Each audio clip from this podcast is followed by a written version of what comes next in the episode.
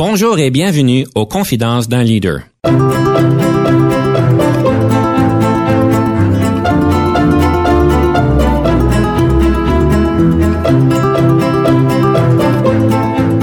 Ici Denis Lévesque, coach en leadership. Nous avons donc l'honneur et le privilège de recevoir en studio des leaders qui ont marqué leur communauté afin d'apprendre de leur expérience et de s'inspirer de leur sagesse.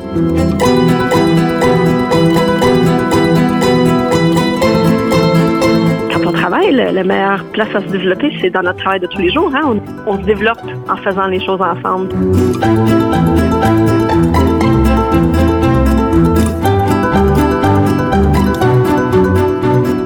Bienvenue à Confidence d'un leader. Encore une fois, cette semaine, on aura le grand plaisir d'explorer différentes thématiques en leadership. Aujourd'hui, on va regarder est-ce que les leaders doivent laisser la place aux autres? Donc, une bonne question à poser. On va regarder comment inviter les gens à la table. En tant que leadership, c'est important de pouvoir inviter les autres. On va regarder comment est-ce qu'on fait pour les inviter.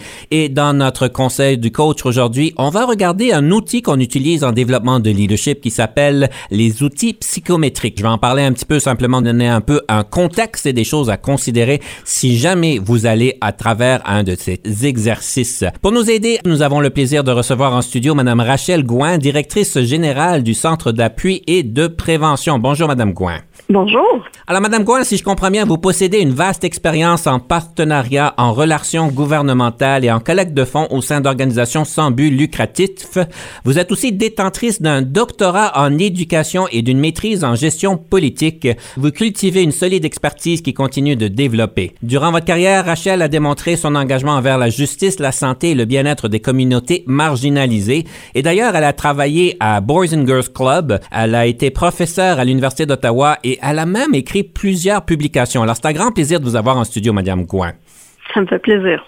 Pour peut-être nous mettre en contexte, pourriez-vous nous parler un peu du CAP, du Centre d'appui et de prévention? C'est quoi exactement? Le CAP est un organisme multiservice. On est là pour desservir la communauté francophone de la petite enfance jusqu'à l'âge adulte. On a des centres éducatifs. On accueille les gens qui ont des difficultés en santé mentale, qui ont euh, des difficultés avec des dépendances ou des troubles concomitants, puis on les aide à, on les aide à retrouver un mieux-être. Vous êtes d'accord qu'il y a un plus grand besoin aujourd'hui qu'il y en avait il y a peut-être quatre ans? Absolument. La pandémie, tout ça, tout ce qu'on a vécu, euh, on a été plus isolés. Les gens n'ont pas pu se rassembler. Ça a eu un grand impact euh, sur tout le monde, beaucoup sur les enfants. Les gens qui étaient déjà isolés par la pauvreté, qui vivaient des grandes difficultés, ça a été amplifié et on en voit les résultats maintenant euh, des troubles, des gens en grande détresse qui ont besoin de soutien.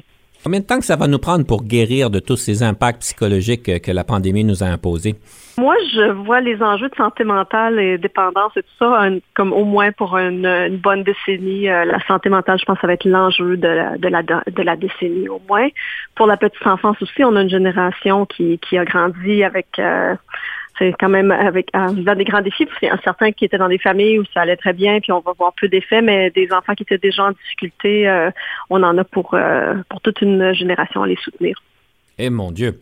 C'est pas très encourageant, mais je pense que ça veut dire pour nous, de tout le monde, qu'on a tout besoin de mettre la main à la part pour, euh, pour soutenir les enfants, les jeunes et les familles. Ce qui démontre évidemment un grand besoin pour vos services. Absolument. Ben, je suis content de vous avoir en studio, que ça va me prendre 10 ans avant de m'en remettre. Et donc, je vais dire ça à mon épouse, alors on va tous être corrects. On viendra vous voir. Vous êtes bienvenue. Madame Gouin, je ne sais pas si vous êtes prête pour notre premier segment. Question de perspective, je vous donne trois minutes. Le sujet que vous avez voulu aborder, c'est un leader devrait laisser la place aux autres. Je vous donne donc trois minutes pour faire votre point un des exemples que j'ai eu tôt dans ma carrière, c'était une leader qui donnait sa place aux autres, qui invitait les gens à la table, qui écoutait les personnes les plus concernées et qui agissait sur leurs recommandations. Elle mettait les jeunes à l'avant dans tous les événements qu'on organisait. En ce moment, on vit des grands changements. Le contexte qui entoure les leaders est volatile, incertain, ça brasse, on peut se sentir dépassé, nos équipes aussi. Ça pose un très grand défi. On peut pas tout comprendre, comprendre tous les enjeux, imaginer toutes les solutions possibles. Les expériences qu'on a, surtout si on a un grand privilège, ça peut nous nous cacher euh, des choses, nous jouer des tours. Si on n'écoute pas puis on n'invite pas les bonnes personnes à la table, on ne pourra pas prendre des décisions éclairées euh, puis faire face à nos billets. Donc, ça prend des leaders qui sont humbles, qui sollicitent, qui accueillent des perspectives divergentes, qui sont capables de se faire questionner, de se faire remettre en, en, en question.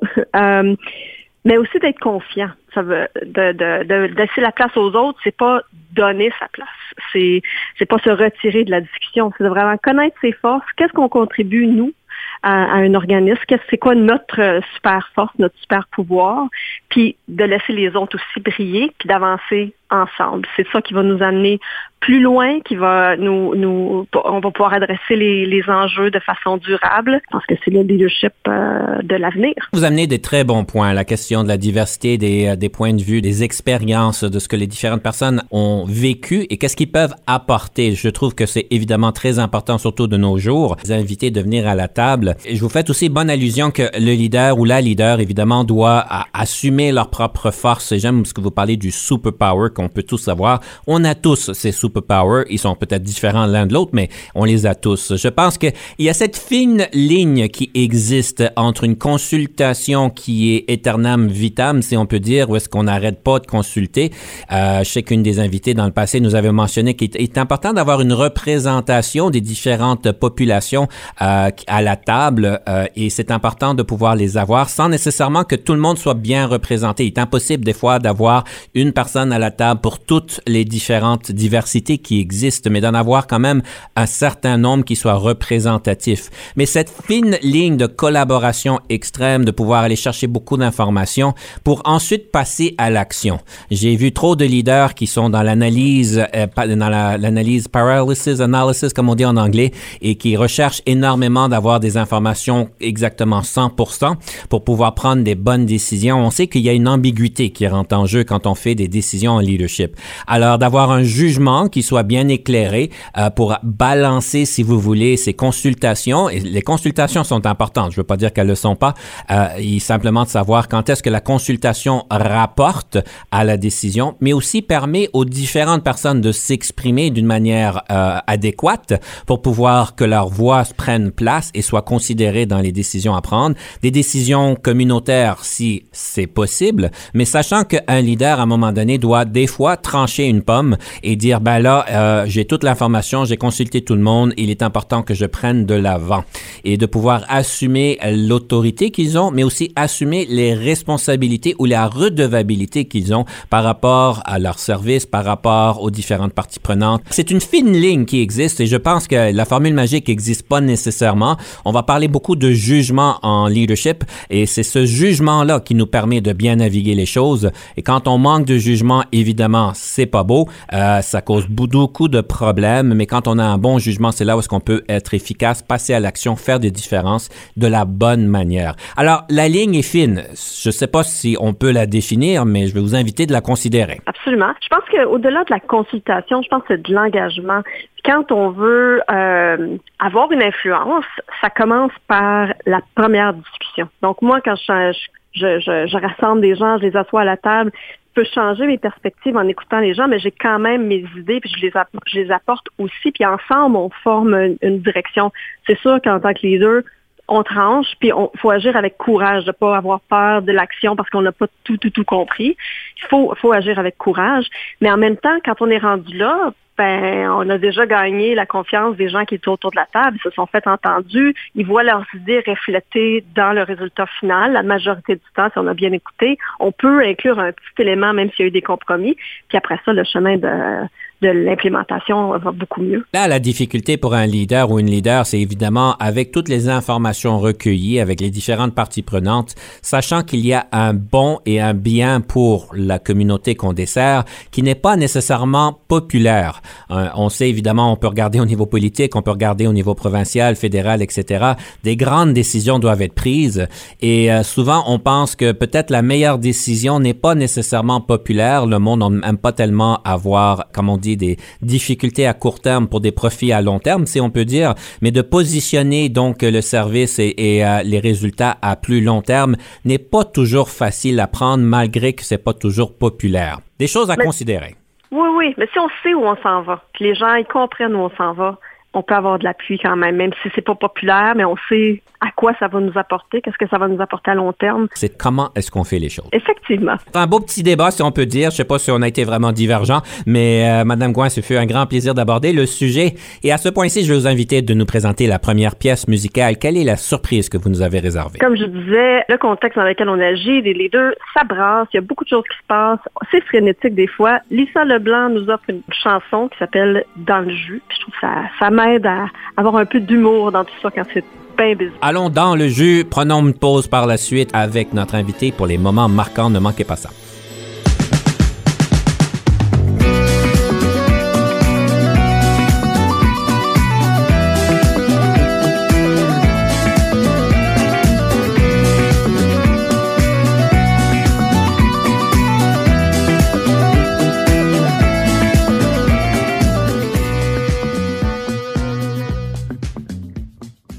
Ici Denis Lévesque. Si vous cherchez l'excellence en leadership, nous sommes intéressés à vous parler.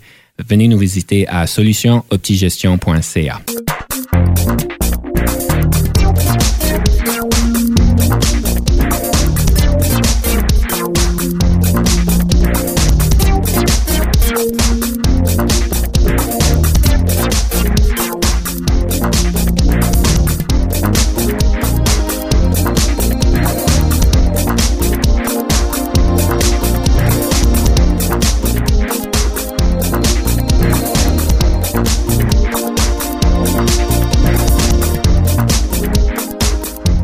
Nous sommes de retour à Confidence d'un leader et nous sommes ici en studio avec Madame Rachel Gouin, qui est directrice générale du Centre d'appui et de prévention. Madame Gouin, on parle des moments marquants à ce point-ci. C'est certain que dans notre cheminement leadership, il y a des moments qui nous font réagir, qui nous font prendre position, qui nous donnent conscience de certaines dynamiques et que des choses qu'on veut assumer, qu'on ne veut pas assumer.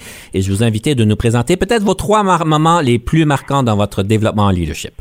Oui, alors un moment marquant pour moi, c'était euh, quand j'ai passé cinq ans à Interpares, un organisme de solidarité internationale qui fonctionne par consensus. Alors j'ai travaillé avec 13 collègues à la co-gestion d'un organisme à but non lucratif Là, j'ai appris, j'ai transformé mon leadership euh, de mes idées, puis venez-vous-en à, OK, on travaille ensemble, si on prend le temps de réfléchir ensemble, on va aller plus loin. Ça, c'était vraiment un moment marquant. Euh, ça m'a appris à travailler en coalition, à rallier les gens euh, derrière des idées qu'on avait construites ensemble. Le deuxième moment marquant pour moi, c'était d'accompagner des jeunes. Quand j'étais à Boys and Girls Club euh, du Canada, j'ai accompagné des jeunes euh, au dernier rassemblement de la Commission de vérité et réconciliation à Edmonton.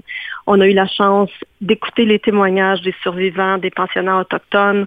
On a eu la chance de, de, de passer des journées avec des jeunes autochtones qui nous ont parlé de l'impact euh, des pensionnats sur euh, leur famille, sur leur communauté, l'impact intergénérationnel. Euh, ça a changé vraiment ben, mon, parcours, j'ai compris la contribution que j'avais à faire ayant bénéficié de la colonisation et de, de, mon privilège. Qu'est-ce que je pouvais faire pour agir en solidarité, puis à ce que les recommandations de la commission soient implémentées.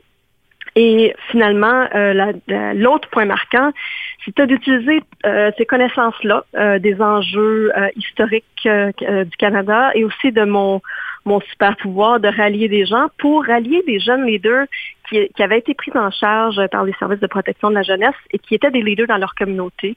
Quand la pandémie a éclaté, j'ai rallié des leaders à travers le pays qui se sont mis ensemble pour faire valoir et défendre leurs droits à la sécurité euh, et à un appui pendant la pandémie, puis maintenant qu'ils seraient allés pour changer les politiques pour qu'ils euh, soient mieux appuyés dans leur transition à la vie adulte, pour qu'il y ait des transitions essentiellement comme tout le monde en a, qu'on part de la maison quand on est prêt, puis on est soutenu par une famille puis une communauté. Alors euh, ça, j'ai une grande fierté. Puis c'est, c'est j'ai aussi vu l'importance de, de leur offrir et d'offrir aux jeunes euh, et aux familles un appui en santé mentale en dépendance. C'est ce qui, ce qui m'a mené à faire le saut au cap où je suis maintenant. J'ai quelques petites questions. Pour commencer, vous faites allure encore au super pouvoir. J'adore ce que vous faites. C'est quelque chose que vous avez pris en quelque part euh, parce que je trouve qu'on a tous des super pouvoirs et souvent on n'y fait pas référence assez. Vous êtes d'ailleurs être très clair. Vous dites que c'est rallier des gens. D'où est-ce que c'est venu cette idée-là? Dès que j'étais toute petite, on demande à ma soeur, comme si c'était moi qui organisais tous les petits événements de la communauté quand j'étais toute petite. Mes voisins, mon voisinage, on faisait des spectacles. Je pense que c'est dans ma nature de rallier des gens, sauf qu'avant, je le faisais plus euh, euh, je, dis aux autres euh, comment me suivre, mais maintenant, je suis beaucoup plus à l'écoute, beaucoup plus au courant, consciente de ce que je sais pas puis du besoin d'écouter les personnes qui ont été le plus touchées pour pouvoir agir vraiment de façon euh, plus utile. Si on veut trouver les solutions, les, les, personnes les plus touchées par les injustices, ben, nous les ont donné les solutions. Il s'agit d'écouter puis de trouver des moyens d'implémenter dans la mesure où on peut selon le poste qu'on a. Je prends ma responsabilité de les deux très au sérieux pour qu'on voit un changement social important euh, dans notre dans mon vécu. Au fil des années, j'ai mieux compris le rôle que je pouvais jouer, le pouvoir que j'avais d'influence. J'essaie de l'utiliser le plus possible en solidarité avec euh, les communautés qui étaient marginalisées. Qu'est-ce qui vous a permis de faire cette transition? Est-ce qu'il y a eu un moment marquant? Qu'est-ce qui vous, a vous a permis de prendre conscience? Ben, c'est des, des, gens qui me l'ont dit. Je veux dire, j'ai pas, j'ai pas eu un éveil euh, tout ça. J'ai des gens qui m'ont qui m'ont dit, Rachel, euh, faut t'écouter plus. Ben, on n'est pas comme à interparer. Des fois, j'avais un collègue qui me disait, oh Rachel, on n'est pas rendu là encore. moi, j'étais déjà rendu aux solutions. Puis cette, phrase-là, je, je je me le dis moi-même, tu sais, va pas trop vite, prends ton temps, écoute plus. Puis des fois, je vois que les, les gens sont pas encore on n'est pas rendu aux solutions encore. Il faut encore en parler, il faut encore écouter. Fait que c'est vraiment de la pratique. Ça me vient pas de façon naturelle, ça là. Faut, faut, faut, faut que je prenne mon temps puis je me rappelle d'être à l'écoute. Puis que je j'ai pas, j'ai peut-être pas tout compris encore, puis on n'est on n'est pas encore rendu aux solutions, puis on n'est pas encore rendu à l'action, de prendre le temps d'écouter. C'est intéressant parce qu'en fait, même euh, dans une autre émission, il y a une ou deux semaines, notre euh, invité avait mentionné qu'il était euh, important de pouvoir rejoindre le groupe parce qu'il était, comme elle aussi, était dans les solutions comme vous, mais le groupe voulait parler de comment est-ce qu'on fait pour trouver des solutions, c'est quoi les, quoi qui se passe. Donc, le besoin du groupe de pouvoir cheminer à travers tout ça et de pas sauter aux conclusions trop rapidement parce qu'on a ce besoin-là bien reconnu le besoin de ces groupes-là. Oui, faut pas rester pris dans l'inaction, par exemple. à un moment donné, il faut dire, bon, on a écouté, puis là, il faut agir, puis on, on va faire de notre mieux, puis on va pouvoir en reparler, puis, puis, puis voir comment ça va. on va pouvoir reparler de comment ça va, mais on va agir ensemble. Fait que, j'ai pas abandonné l'idée de l'action, parce que les paroles, ça fait pas grand-chose. Si je suis le leader que, que je suis aujourd'hui, c'est parce qu'il y a des gens qui me l'ont dit. Prends ton temps, écoute. Euh, Et vous avez écouté. Ben, je sais. J'aimerais revenir au premier point que vous avez mentionné, la question de prendre des décisions par consensus. Mm-hmm. Euh, c'est quelque chose que beaucoup de monde aspire de faire et on sait qu'il y a des pour et des contre, mais est-ce que j'ai bien compris que toutes les décisions que vous avez prises dans, ce, dans, dans cette organisation-là, ça a toujours été par consensus? Oui, oui, c'était des décisions par consensus. On n'était pas tous d'accord des fois, mais ah, d'accord. il y avait des, c'est un le consensus c'était on va en discuter jusqu'à temps qu'on trouve une, position euh, ou euh, une direction où on est, tout le monde est assez à l'aise qu'ils peuvent appuyer hmm. la décision qui a été prise. Donc, à la fin d'une discussion, des fois, quelqu'un disait, ben moi, j'ai encore des, j'hésite encore. Par contre, je vais me rallier au groupe parce que j'ai entendu ce que vous aviez à dire, puis je vais faire de mon mieux pour implémenter la décision comme on l'a pris ensemble. J'ai encore des doutes, mais je, je, vais de l'avant quand même. Fait que c'est pas que tout le monde était absolument d'accord 100%.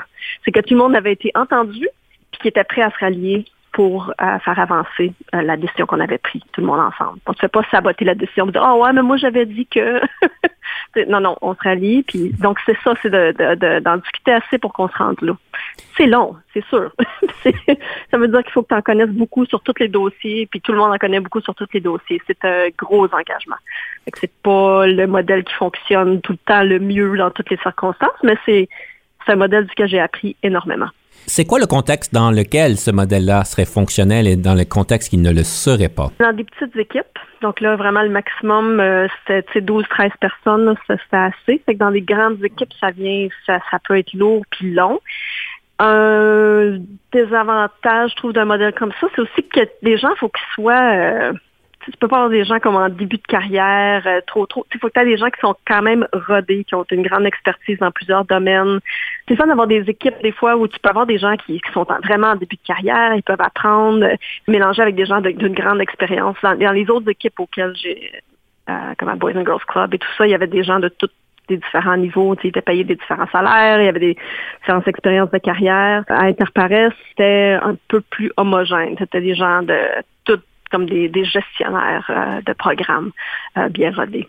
Madame Gouin, je vous invite à ce point-ci de nous présenter la deuxième pièce musicale. Quel est ce cadeau que vous nous permettez d'avoir? Tous les leaders vivent des moments difficiles. Des fois, on doute de soi. Je fais juste fait la bonne affaire. Qu'est-ce que je vais faire de ça? C'est angoissant. Moi, quand je me sens comme ça, je ferme ma porte, je me, je me mets dans un petit coin, j'écoute de la musique puis je danse. Euh, puis j'écoute Wally, oubliez ça. Ça, c'est ma chanson là, qui m'aide à me remettre de bonne humeur. On a hâte de l'écouter ou on prend une pause. Soyez des nôtres. Quand on revient, ça va être le livre du leadership qu'on va vous présenter. Nous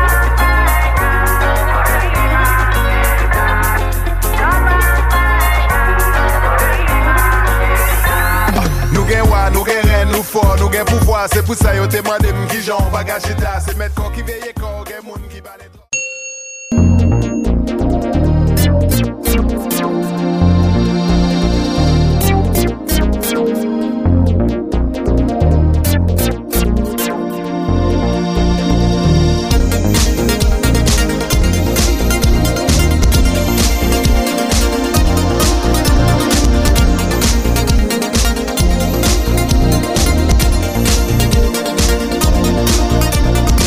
Nous sommes de retour à Confidence d'un leader et nous sommes ici en studio avec Madame Rachel Gouin, directrice générale du Centre d'appui et de prévention. Madame Gouin, livre sur le leadership, c'est quoi que vous nous présentez? Moi, il y a un livre qui m'a beaucoup influencé de Kim Scott, et ça, en anglais, c'est Radical Candor. Ça a été traduit en toute franchise. Et son deuxième livre, Just Work aussi, euh, a été, euh, m'a beaucoup euh, inspiré. Vraiment, ce qu'elle parle, elle, c'est que le travail de gestionnaire, les relations sont au cœur du travail de gestionnaire et de la bonne gestion. C'est ça ta job. C'est les relations euh, dans lesquelles on investit qui vont nous faire avancer. Donc, quand les gens ont confiance, euh, puis qu'ils voient que tu te soucies d'eux, ils sont plus aptes à accepter puis à agir sur les encouragements puis tes critiques, te le dire s'il y a des choses que tu fais bien ou s'il y a des choses qui vont moins bien. Ils vont plus collaborer entre eux, puis ils sont plus aptes à agir en équipe pour atteindre des résultats. Puis dans Just Work, elle parle vraiment des questions de justice, puis la responsabilité qu'ont les leaders de dire quand il y a des injustices, de dire quand il y a de la discrimination, puis de mettre en place des, systèmes pour qu'on puisse les adresser. Si toi, tu n'as pas le courage de le dire, puis c'est toi la personne qui est la, plus haut placée ou la, la leader, les autres, ils vont avoir de la difficulté aussi à nommer euh, la discrimination ou les enjeux qui sont, euh, qui sont difficiles. Fait que, euh, c'est ça. Responsabilité de leader, bâtir les relations, puis euh, adresser les enjeux qui sont les plus importants. C'est d'avoir un endroit, un milieu de travail qui est juste euh, équitable et euh, ben, un, bon endroit où travailler. Madame Gouin, j'aime beaucoup ce que vous dites. Alors, c'est un bon livre, évidemment. C'est certain qu'on est appelé à l'occasion de pouvoir dire les vérités qui doivent être dites pour pouvoir réaligner les choses. Euh, est-ce que ça a été facile pour vous d'implémenter ce genre de discours, ce genre de conversation? Je présume peut-être qu'une fois dans votre vie, vous avez dû faire quelque chose du genre. Est-ce que ça a été facile pour vous? Ou est-ce que vous avez dû chercher des outils supplémentaires ou quelque chose de plus pour pouvoir dire ces vérités qui sont pas nécessairement faciles à dire? Um, je, ça m'est arrivé des moments où j'ai été témoin de choses qui, qui, ont été dites dans une rencontre ou qui me, ça me rendait mal à l'aise.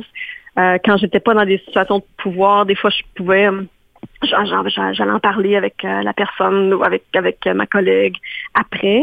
Euh, mais à mesure qu'on prend des rôles de, leadership, la, responsabilité puis le devoir de dire quelque chose de façon des fois avec humour. Si quelqu'un dit quelque chose euh, que je trouve qui est un peu comme déplacé ou euh, euh, discriminatoire, tu sais, je peux l'adresser pour dire ouf, ça c'est une référence assez archaïque là. tu peux enlever ça peut-être de ton de ton de ton répertoire. Puis ah la personne puis de le dire devant les autres parce que tout le monde a entendu le commentaire. Fait que, mm-hmm, mm-hmm. là, ça, on rit un peu puis on passe à autre chose, mais j'ai quand même fait le point que, ah, ça, c'est c'est pas correct de dire ça comme ça.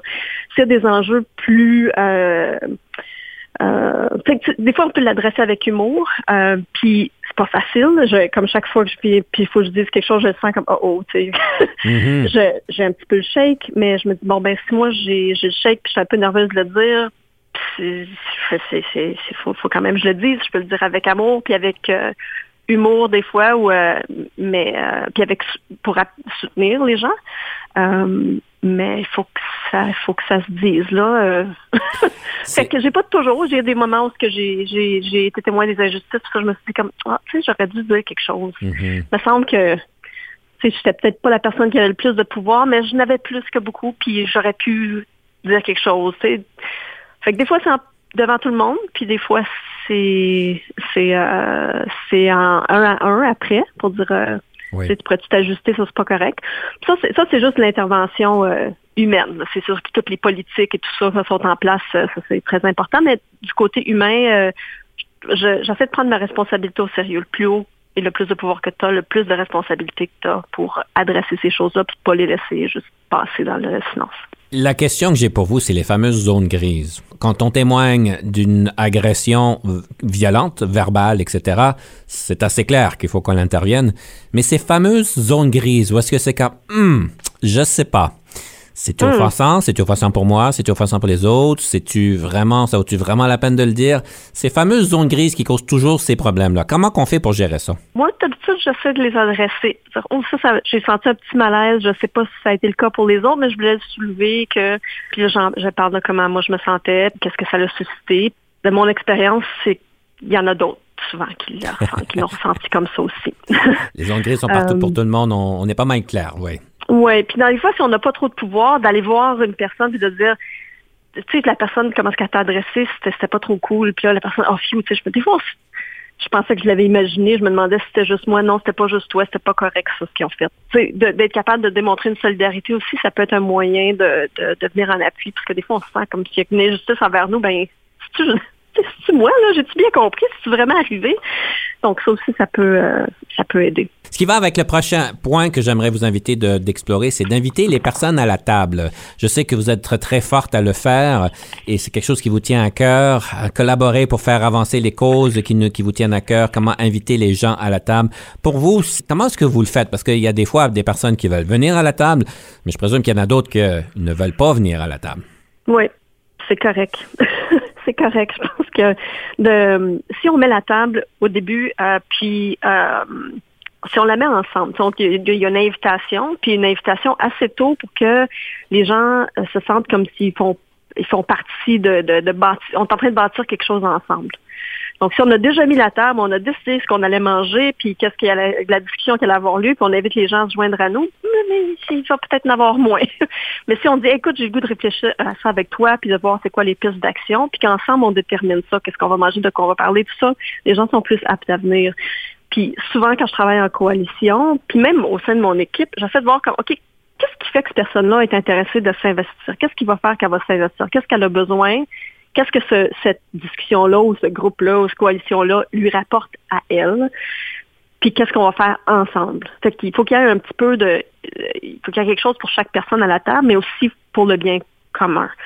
Euh, puis moi aussi, je me sens même dans des coalitions, comme je participe aux coalitions, parce qu'il y y a quelque chose pour moi, mais aussi il y a le bien commun. On va travailler ensemble envers ça, mais moi, ça vient appuyer la, mission de mon organisme ou ça vient euh, me chercher dans mes valeurs. Ou, y a, mais il y a, quelque chose pour moi. Donc, j'essaie toujours de comprendre pourquoi une personne est là. Donc, les deux, de commencer tôt, de mettre la table ensemble, puis après ça, d'être toujours à l'écoute pour voir comment est-ce qu'on peut euh, fidéliser les gens euh, au travail collectif.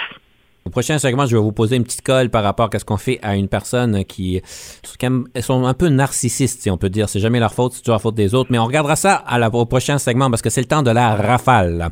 Est-ce que vous êtes prête pour la rafale? Oui, c'est ma première rafale. Alors, je vais vous, entre guillemets, bombarder de questions et on va voir comment est-ce que vous vous débrouillez. La différence entre le leadership et la gestion. La gestion, c'est de la paperasse. Le leadership, c'est euh, des actions. Quel est votre passe-temps préféré? La musique. En tant que leader, qu'est-ce qui vous rend heureuse? L'action avec les autres. Qu'aimez-vous préparer à manger le plus et le plus souvent? La tarte au citron. Gauchère ou droitière? Droitière. Votre film préféré? Crouching Tiger, Hidden Dragon. Votre meilleur moment en leadership? Travailler avec les jeunes pris en charge euh, pendant la pandémie. Vos faiblesses? Va vite! Votre meilleure question d'embauche que vous posez aux candidats. Dans quelles circonstances est-ce que tu peux faire ton meilleur travail? Votre téléphone intelligent est-il un outil essentiel à votre leadership? Oui, oui, puis aussi euh, à mon plaisir de pouvoir écouter de la musique, puis des podcasts, des balados. Le nombre d'heures de sommeil? Sept minimum. super important. Avez-vous déjà travaillé avec un ou une coach? Et si oui, qu'est-ce que ceci vous a donné? Oui, euh, ça m'a donné de la perspective, un plan puis du courage. Le nombre d'heures moyennes que vous passez au bureau? 9 à 10 heures par jour à peu près. En tant que leader, qu'est-ce qui vous frustre au travail? Cacher des erreurs. Si vous n'étiez pas devenu une leader, qu'auriez-vous voulu devenir? Ben, pas de choix vraiment pour moi. C'est dans ma personnalité. que pensez-vous du partage des tâches domestiques? Pas le choix. Votre couleur préférée? Vert. Votre moment le plus difficile en leadership? Faire le saut euh, au CAP, euh, organisme de première ligne, en pleine pandémie, avec des gens en télétravail, c'est le plus grand défi de ma carrière, puis j'adore. Votre meilleur conseil en gestion de carrière? Lève ta main, essaye-toi, vas-y. Le yoga au travail, est-ce que c'est approprié? Le yoga, c'est un sport extrême. Fait que, attention, tout le monde, ne blessez-vous pas. Que ferez-vous différemment au travail si la culture vous le permettrait? Des micro-siestes. Ouais, 15 minutes. Votre application préférée? Twitter. Twitter. Ouais. Eh bien, merci bien, vous avez bien passé ça. On va prendre une pause, on revient avec le conseil du coach.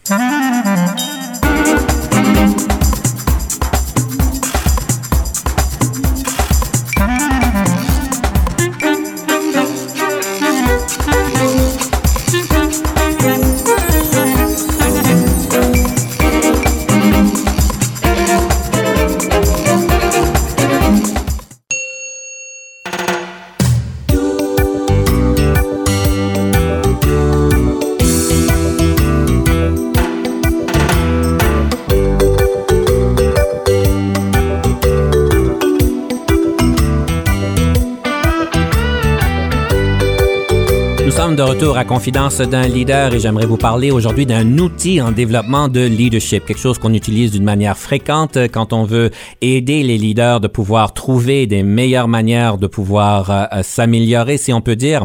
Et j'aimerais vous présenter les outils psychométriques, donc les fameux tests de personnalité, malgré que ce n'est pas vraiment des tests, mais des profils de personnalité. Il y en a toute une, toute une suite. Alors évidemment, moi j'ai travaillé avec les plus grands, le disque des ISC, les tendances humaines, si on peut dire. On parle de Hogan qui, vont, qui va prédire le succès en leadership. On va parler de Berkman qui a fait un super beau modèle pour comprendre nos forces et comment est-ce qu'on réagit en situation de stress qui est très utile en équipe.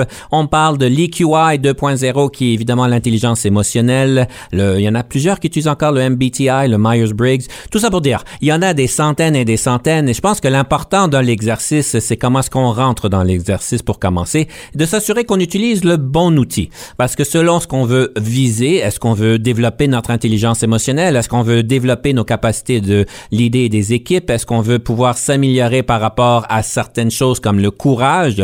Il y a des outils qui pourront nous permettre de pouvoir creuser un peu plus loin. L'avantage de ces outils-là vont nous permettre de, un, normaliser le comportement, les manières dont les personnes s'expriment, la communication, les styles de communication des autres, parce qu'on va pouvoir comprendre que souvent, on fait des choses pas pour les autres, mais on les fait pour nous-mêmes. Quand on est très direct, ben c'est pas nécessairement à cause des autres qu'on est direct, c'est parce que nous ça nous plaît, c'est un style qui nous plaît. Quand on n'est pas direct, c'est peut-être un style qui nous plaît. Donc ça nous permet de normaliser les comportements et ça nous permet aussi de comprendre comment pouvoir flexer, si vous voulez dire, de pouvoir s'arranger pour pouvoir parler la conversation de l'autre, de l'énergie de l'autre, de pouvoir en fait aider l'autre dans le style qui vont pouvoir leur être utiles dans ces réflexions-là. Ça nous permet aussi de pouvoir nos angles morts qui sont possibles que nos types de, de personnes peuvent nous imposer, si on peut dire, et de pouvoir ensuite explorer ceci. Je vais dire une des choses qui est importante, c'est de regarder les thématiques qui reviennent. Souvent, des personnes vont en fait me demander, mais Denis, c'est quoi la question qui m'a permis d'avoir un score si bas que ça?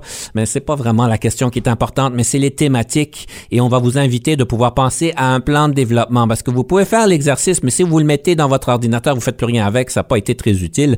Je vais vous inviter de dire, mais quelle est une chose une ou deux choses qui vous permettra de pouvoir vous améliorer, d'être délibéré dans le développement de cette capacité-là, que ce soit d'écouter plus, que ça soit d'être, de pouvoir être plus collaboratif, quoi que ce soit que ce que vous avez déterminé de le faire. Et je vous invite de le faire pour au moins 30 jours. Et la raison du 30 jours, c'est que ça nous prend à peu près 30 jours pour pouvoir nous permettre de voir les résultats. Parce que les premières semaines, c'est certain qu'on en arrache un petit peu. On met beaucoup d'efforts à changer un comportement, une approche, développer des compétences. Et ça nous prend probablement en général au moins 30 jours pour pouvoir voir les résultats, pour nous dire si ça vaut vraiment la peine. Et sachez que, évidemment, pour que ça devienne automatique, les neuroscientistes vont nous dire que ça nous prend à peu près, en général, pour la plupart du monde, à peu près 90 jours pour pouvoir avoir ce nouveau chemin dans notre cerveau.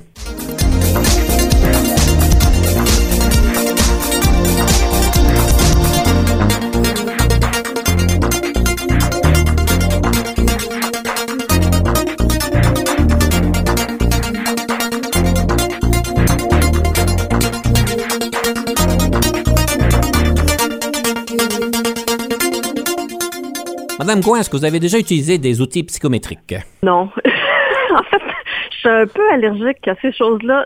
Je suis pas très structurée comme ça. Moi, je suis plus dans le créatif, dans la, mobilisation sociale, l'apprentissage euh, comme sur le terrain. Ma thèse de doctorat, c'est qu'est-ce qu'on apprend dans les mouvements sociaux. quand on essaie de changer nos, transformer nos communautés, qu'est-ce qu'on apprend? Comment est-ce qu'on se transforme? ma sœur, elle, est plus dans le, les psychométriques et tout ça. Puis chaque fois qu'elle m'en parle, oh, je roule les yeux. fait que moi, ça va, je vais, je vais y participer si on me force, mais ça sera comme pas moi qui va soulever ça. Je comprends la valeur à, vous écouter parler, mais je, ça me vient pas naturel. Ben, Madame Gouin, il va falloir qu'on travaille ensemble un jour pour que je puisse vous montrer la beauté de la, créativité, de la créativité de ces outils-là. Je pense que ça me ferait du bien, oui. Madame Gouin, j'aime toujours poser des questions à ceux qui vous connaissent et ils m'ont partagé que vous pourriez écrire deux beaux livres. Alors, le premier livre que vous pourriez écrire, si ça vous tente, c'est Encore une belle opportunité de développement. Ça serait le nom du titre, le titre du livre. Et le deuxième, c'est Bridging for Success. Pourquoi en anglais, j'ai aucune idée, mais Bridging for Success. Alors, qu'est-ce que vous écririez dans ces livres-là et euh, qu'est-ce qui vous en dit de tout ça? Pour faire le pont là, au succès, c'est vraiment d'essayer de trouver les points en commun. On est des genres de perspectives euh, divergentes ou puis d'essayer de trouver qu'est-ce qui nous rassemble, sur quoi on pourrait euh, agir ensemble malgré toutes nos, nos différences et nos objectifs différents. Il y a quelque chose sur lequel on veut travailler ensemble. C'est que ça, ça serait le thème. Puis comment travailler ensemble comme ça. Puis pour l'autre, je dis souvent ça parce que dans le fond, le développement, c'est vrai qu'on peut faire des coachings, on peut faire tout, mais la pratique, euh, c'est dans tous les jours. Puis des, quand on travaille dans quand on travaille, la meilleure place à se développer, c'est dans notre travail de tous les jours. Hein. On est là, euh, moi je suis là 10 à 9 à 10 heures par, euh, par jour. On se développe en faisant les choses ensemble. Pour un organisme comme le CAP, je suis nouvelle là, on est en train d'apprendre à travailler en équipe. Il y a des opportunités de développement euh, incroyables pour moi et les, directions cliniques. Puis la, euh, donc, je, le dis souvent. Euh, donc, c'est ça, de regarder comment on peut apprendre dans, dans, notre vie de tous les jours, utiliser notre travail au quotidien pour faire avancer notre développement professionnel. Et la date de parution? Me donnez-vous trois ans. trois ans, fantastique. Vous êtes beaucoup plus rapide que moi. Ça fait 14 ans que j'essaie d'écrire mon livre. Je suis rendu à 100 pages, mais euh, ça, ça, prend du temps à coucher. Votre leadership est comparé à différentes personnalités. Je pense qu'on vous a donné des belles fleurs. Le premier, mais la, la grande fleur, c'est qu'on vous a comparé à Nelson Mandela. On comprend que c'est tout un honneur. Et la deuxième fleur qu'on vous donne, Fifi Brin d'Acier. Moi, ça fait longtemps que j'ai pas entendu parler de Fifi Brin d'Acier. Oui. Nelson Mandela, c'est gentil, là, mais la grosse différence, c'est que Nelson Mandela, son action venait d'une expérience vécue euh, de l'oppression. Puis moi, moi, moi, j'ai, pas ça, évidemment. Puis je, mon leadership vient de, de l'écoute des autres. Euh, euh, donc c'est ça, en tout cas, c'est, gentil, mais je peux m'inspirer un peu de juste un rappel que je, je connais pas l'expérience vécue. Puis il faut, faut, que j'écoute attentivement. Euh, Fifi Brenassier, ben oui, je, ça, ça, ça, me parle beaucoup parce que j'étais toute petite quand on regardait ça euh, euh, dans les gymnases d'école. Mais euh, oui, j'agis avec courage, je suis de bonne humeur. oui, je trouve que ça me ressemble un peu. Il va falloir que je retourne voir sur l'Internet, voir qu'est-ce que ça a l'air. Fichu Brandacier, ben, je m'en rappelle pas. ça me ressemble pas physiquement, là. J'ai pas les mêmes stress, mais ah, l'esprit est là. là. C'est l'esprit d'aventure, puis ouais. Mais, mais les tresses, c'est beau quand même. oui. Votre rêve, on vous pose la question, c'est quoi votre rêve? C'est quoi mon rêve? Je sais pas. Je pense que mon rêve, je le vis à tous les jours, d'apporter mes talents positivement à la société, à la communauté, surtout aux jeunes puis aux, familles. Vraiment, là, j'essaie de trouver des moyens de m'engager, puis j'essaie de, vivre ça à, chaque jour. C'est ça mon rêve, de continuer à, faire ça dans le quotidien. Quel est votre plus grand souhait pour votre équipe au CAP? Ça fait juste neuf mois que je suis là, qu'on apprenne, euh, puis ça s'en vient, mais qu'on se fasse comme super confiance, qu'on réussisse des belles choses ensemble. Euh, L'organisme euh, est euh, c'est le résultat d'une intégration de deux organismes. Le CAP existe depuis deux ans, mais des expériences de décennies avant ça, d'autres organismes. C'est de, de, bâtir ce, ce bel organisme-là ensemble, puis de, ensuite de, de célébrer les, les, euh, les réussites qu'on fait pour venir en appui à la communauté francophone, euh, pour que les gens se sentent qu'on, ben ils le savent déjà là, mais on est là pour eux, puis on, on veut leur offrir le, le meilleur accueil possible. Donc, je pense que ça va être de, ça pour notre. Euh, ce que j'aspire, c'est qu'on on se sente fiers de ce qu'on a fait ensemble. Je vous le souhaite. Madame Gouin, je parlerai encore plus longtemps à Fifi Brindacier, mais bon, il faut qu'on arrête. Alors, je vais vous inviter de nous partager la citation sur le leadership. Ce serait quoi votre citation? Une leader qui m'a beaucoup inspirée, c'est la docteure Cindy Blackstock, qui m'a qui répète souvent que les mots changent pas la vie des enfants, c'est les actions qu'ils font. Tu rappelles, on peut dire des belles choses, mais si on pose pas des gestes concrets, on va pas changer le monde comme ça. Quelle est la troisième pièce musicale que vous nous présentez? On va vous laisser clôturer l'émission avec la troisième pièce musicale. Oui, c'est une formation d'ici, Geneviève et Alain. Euh, il y a une chanson qu'ils ont, qui ont écrite qui, m'a, me parle beaucoup, euh, surtout avec la pandémie, puis la nature du travail du CAP en santé mentale. Euh, c'est important d'appeler puis de, de, de, tendre la main euh, aux personnes autour de nous et de voir comment ils vont. Cette chanson s'appelle Des nouvelles de toi. Alors, on vous laisse avec une belle pièce musicale. Profitez de ça. Merci beaucoup, Madame Gouin. Et puis, chers auditeurs, on vous reparlera donc la prochaine fois. Merci. T'habites dans un sous-sol, loin de ton X, tu manques de lumière dans ta vie que tu te bricoles. Les cadres que tu fixes sont à l'envers.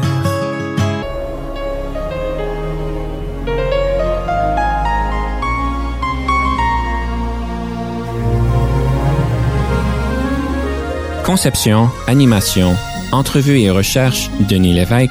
Montage et réalisation, Jean-Paul Moreau. Confidence d'un leader est une production et une présentation d'Unique FM 94,5.